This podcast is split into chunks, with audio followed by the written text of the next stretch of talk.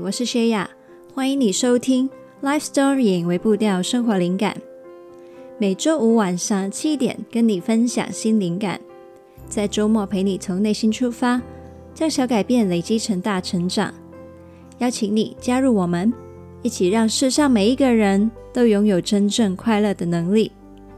现在就订阅节目吧，才不会错过新的内容。那今天的内容呢，其实跟上一集会有一些关联哦，所以如果你还没有听过上一集的话呢，你也可以选择先回去听那一集，呃，但是那个的连接性没有到非常强啦，所以你可以自行决定。那我们在开始节目之前呢，同样的来一点陪陪自己的时间。现在，请你深深吸入一口气。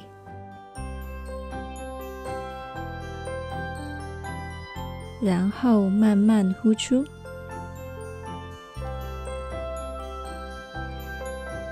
接下来的时间，请你思考一下：当有人或者是你的生活邀请你迎接一个全新的挑战的时候，你的心里面在想些什么呢？你的第一个反应又是怎样的呢？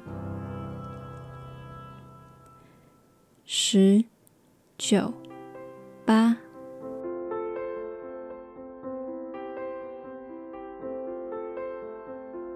二、一、零。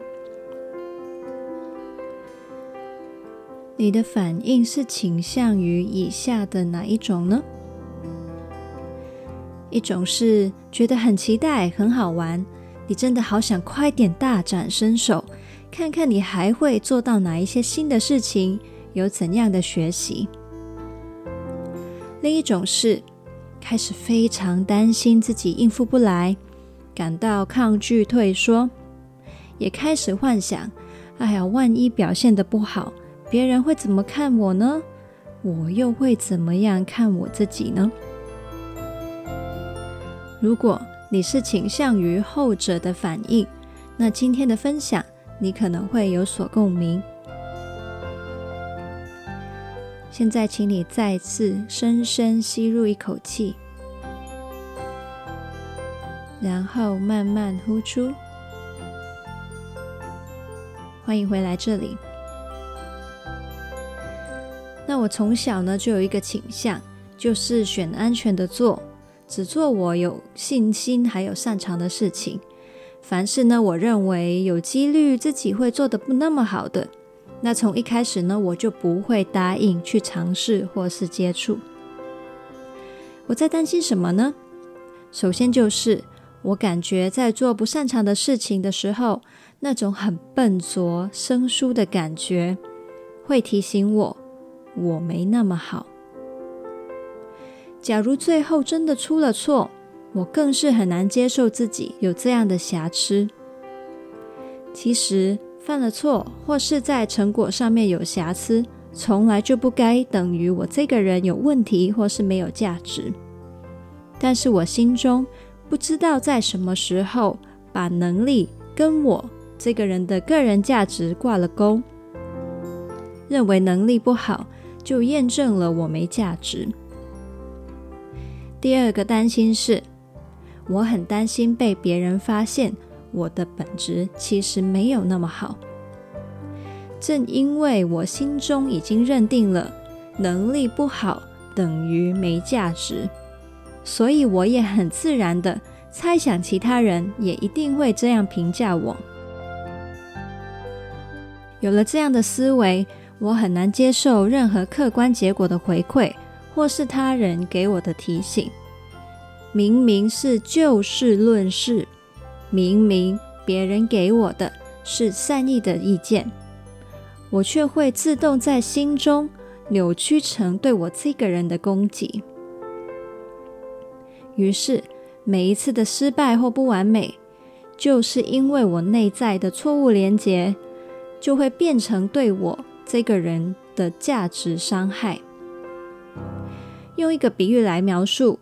就是，就算对方跟现实回馈给我的是本持没有伤害性的棉花，到我心里都会被我转化成一把刀，刺在我自己的心上。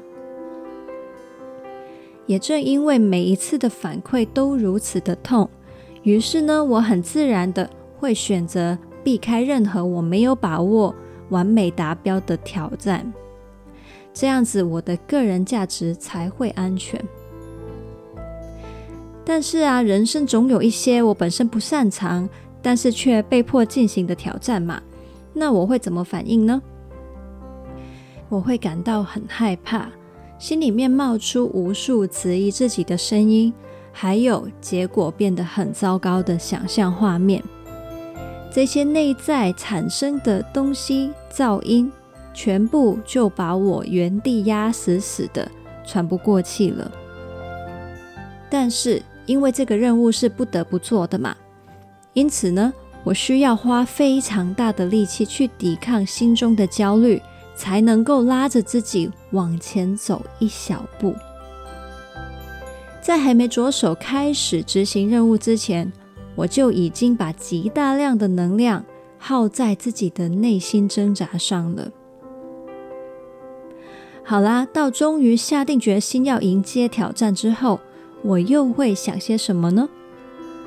我会倾向于先设定出大众心目中的理想标准，然后尽力往那个标准努力，并且在交出成果之前，非常用力的确保我没有一些显而易见的错误。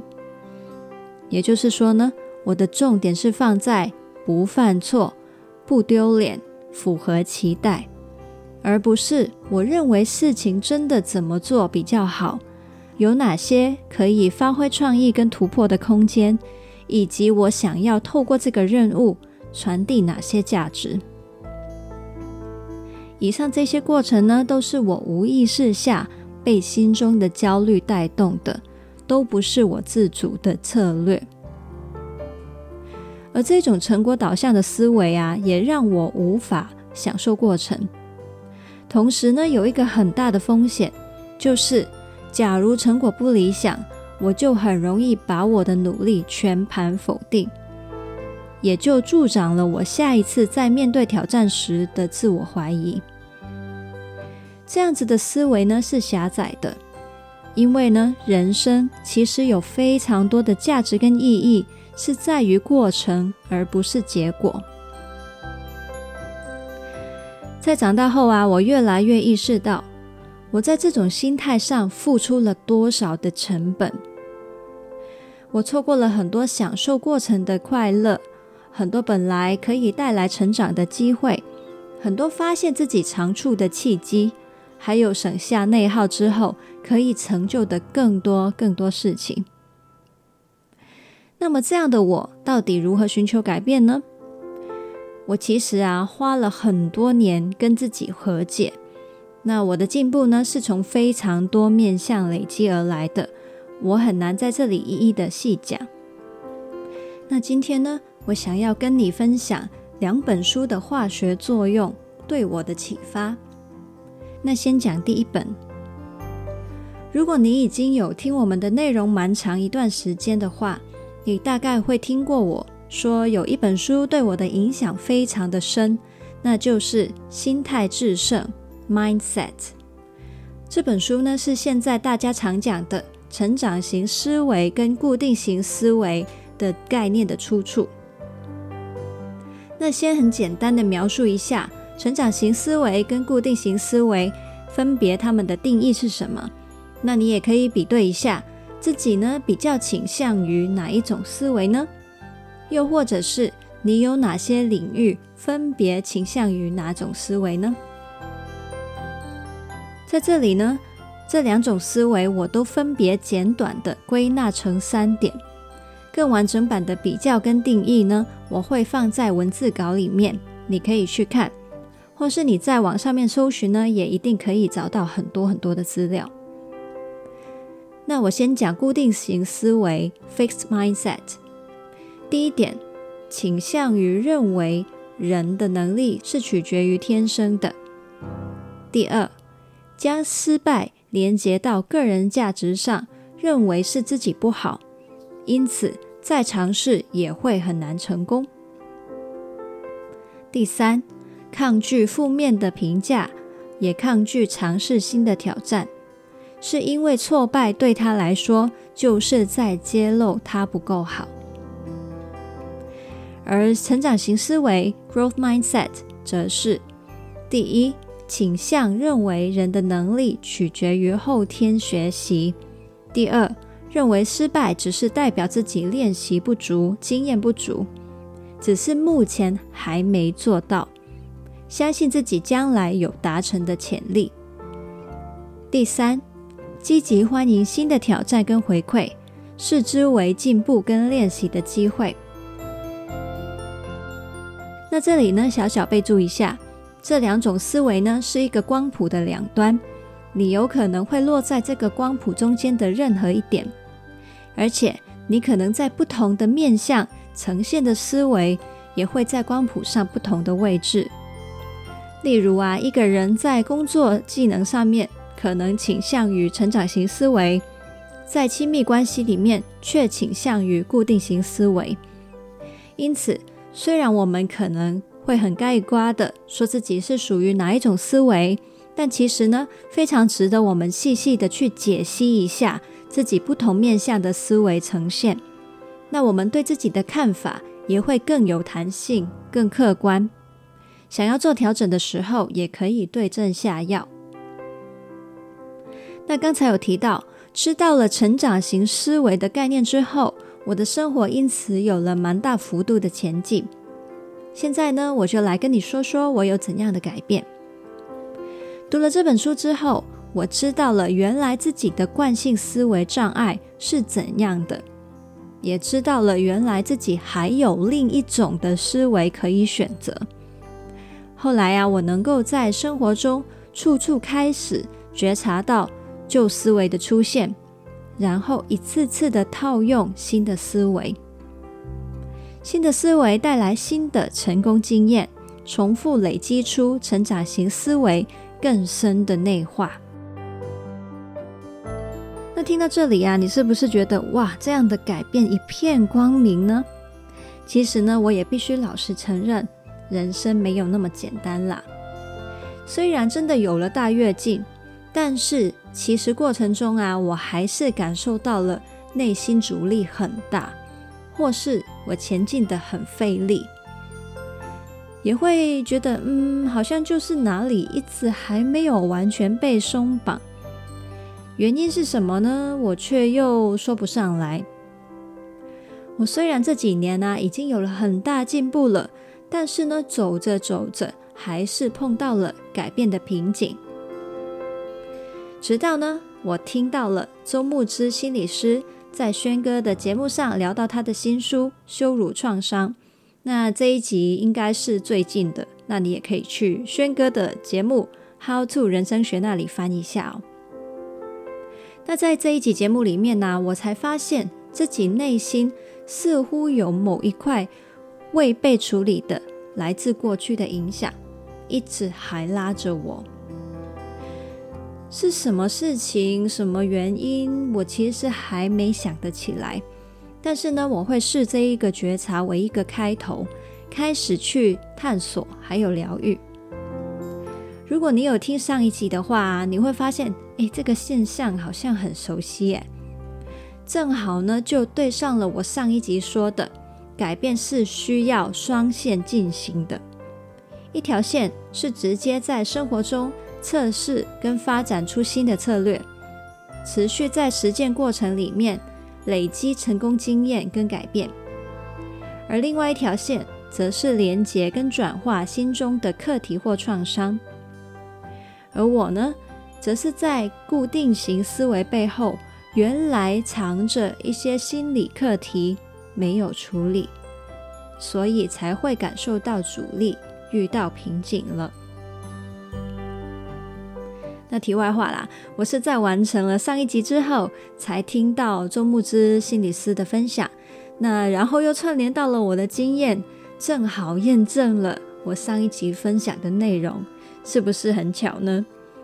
或者次序可能是相反的吧，因为我先分享到了那些概念。当我在收听节目的时候，接收到新的启发，那我心里面就已经有了资源，可以去接住这一些启发，并且发挥帮助。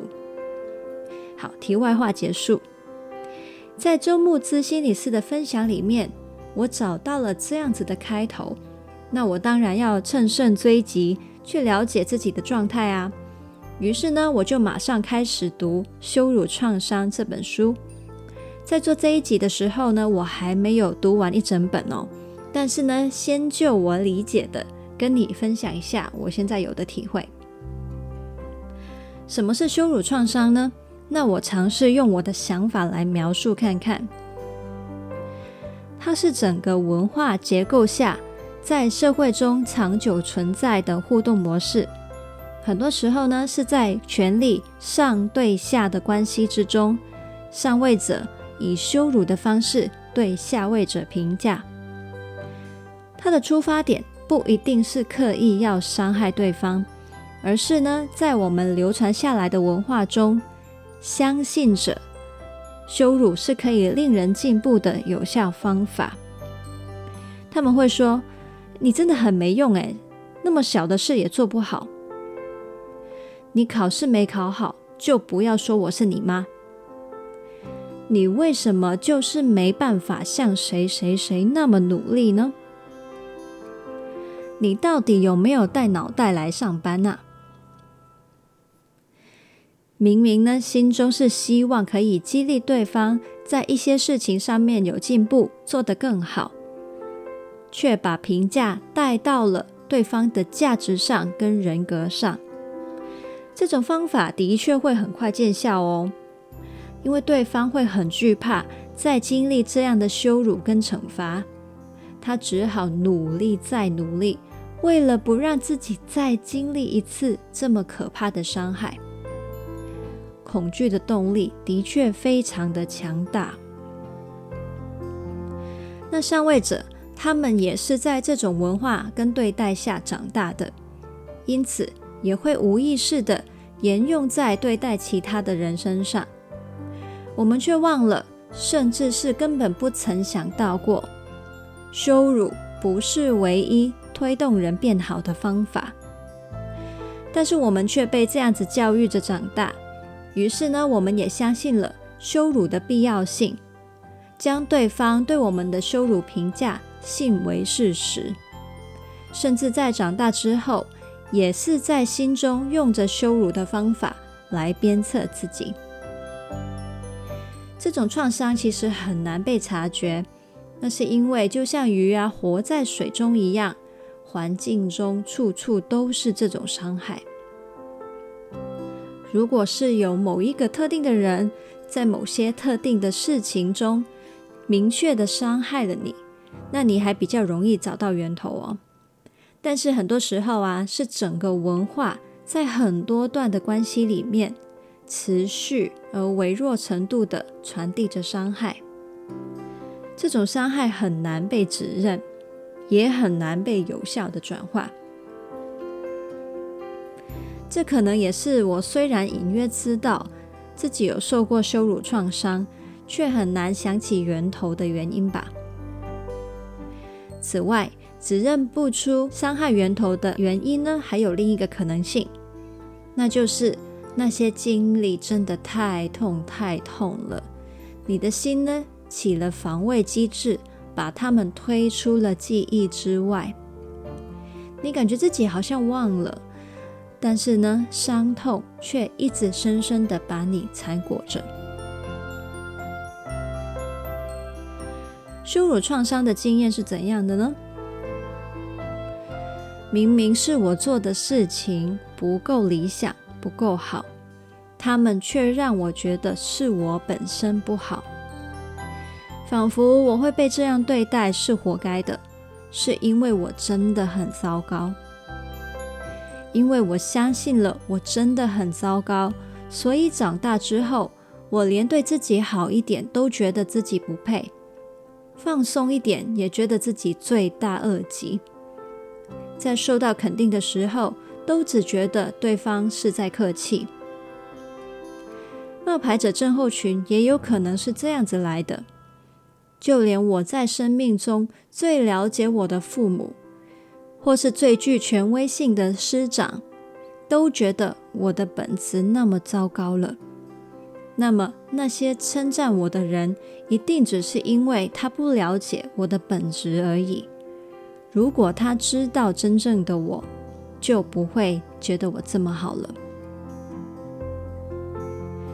是啊，长大的我们呢，渐渐会明白。本来成果就归成果，个人价值就归个人价值。我只是一件事情做不好，不该用那一件事情来评断我整个人。但是呢，这些都只是在头脑上的明白，心里的伤就是会这么强烈的垄断跟扭曲我们对世界跟对自己的看法。要在心中治疗羞辱创伤的方法，我还在摸索。那我会继续呢，找我心中回忆的线索，也希望把《羞辱创伤》这本书读完之后，还会看见些什么。那这个呢，是我内在治疗的那一条线。那如果说这一刻，我觉得我可以继续在实践生活里面那一条线，努力的方向是什么的话，那我会先从自己做事情的动机开始觉察起，如同这一集开头讲到的，发现自己是避错还是把事情做好的出发点，继续培养成长型心态。改变是从内在跟生活双线同步进行的，而羞辱创伤跟心态致胜这两本书。似乎刚好各自对上了我自信课题的那两条线。那你呢？今天提到的伤，你也有吗？你寻求改变的那两条线，是不是都已经找到了对应的施力点了呢？那我想呢，今天的主题大概有很多人都会有共鸣吧。因此呢，我邀请你可以电邮或是私讯跟我分享你的触动，或者是在线动上截图这一集分享，然后写下你的启发。如果你是公开账号有 tag 我的话呢，那我就会看到了。最后呢，送一句周牧之老师他写给大家的一句话，就是记得是很糟糕的事情发生在你身上。而不是你很糟糕，是很糟糕的事情发生在我身上，而不是我很糟糕。那本周的微步调任务是连结看看你可能曾经在哪一些的场景里面受过羞辱创伤，并且以现在已经长大的你重新定义对方给你的对待。那这一集的文字稿呢，放在 lifestory 点 co 斜线成长型思维与羞辱创伤。想到有谁会需要这一集节目，喜欢这一集的话，记得要分享给他，一起让世上每一个人都拥有真正快乐的能力。记得订阅我们的节目，打新评分还有留言，这样可以让更多人看到这个节目。还有邀请你订阅灵感电子周报，那我每个礼拜天都会发一封信给你，跟你分享生活体会。你也可以跟我当笔友哦。那你可以在 Facebook、IG 找到我，我会在上面发放一些贴文，还有一些线动，跟你互动，陪你呢将小改变累积成大成长。想要支持我持续跟你分享灵感的话，你也可以赞助我，或是到聊心成长旅行社里面。看看有什么的计划行程会适合你。刚刚讲的所有连结都可以在资讯栏里面找到。那非常谢谢你听到这里哦。嗯，还有一个小小的请求。那因为呢，我之前有跟大家提过嘛，我想要帮我的 Podcast 节目换一个名字，大家容易记得的，然后也能够真的很代表我们节目的。嗯，我也还在思考，因为一直没有找到满意的，诶，所以就还没有改。那如果你有什么的想法，也可以跟我分享，或许能给我一些灵感。好啦，我们就聊到这里喽，Happy Life Story，拜拜。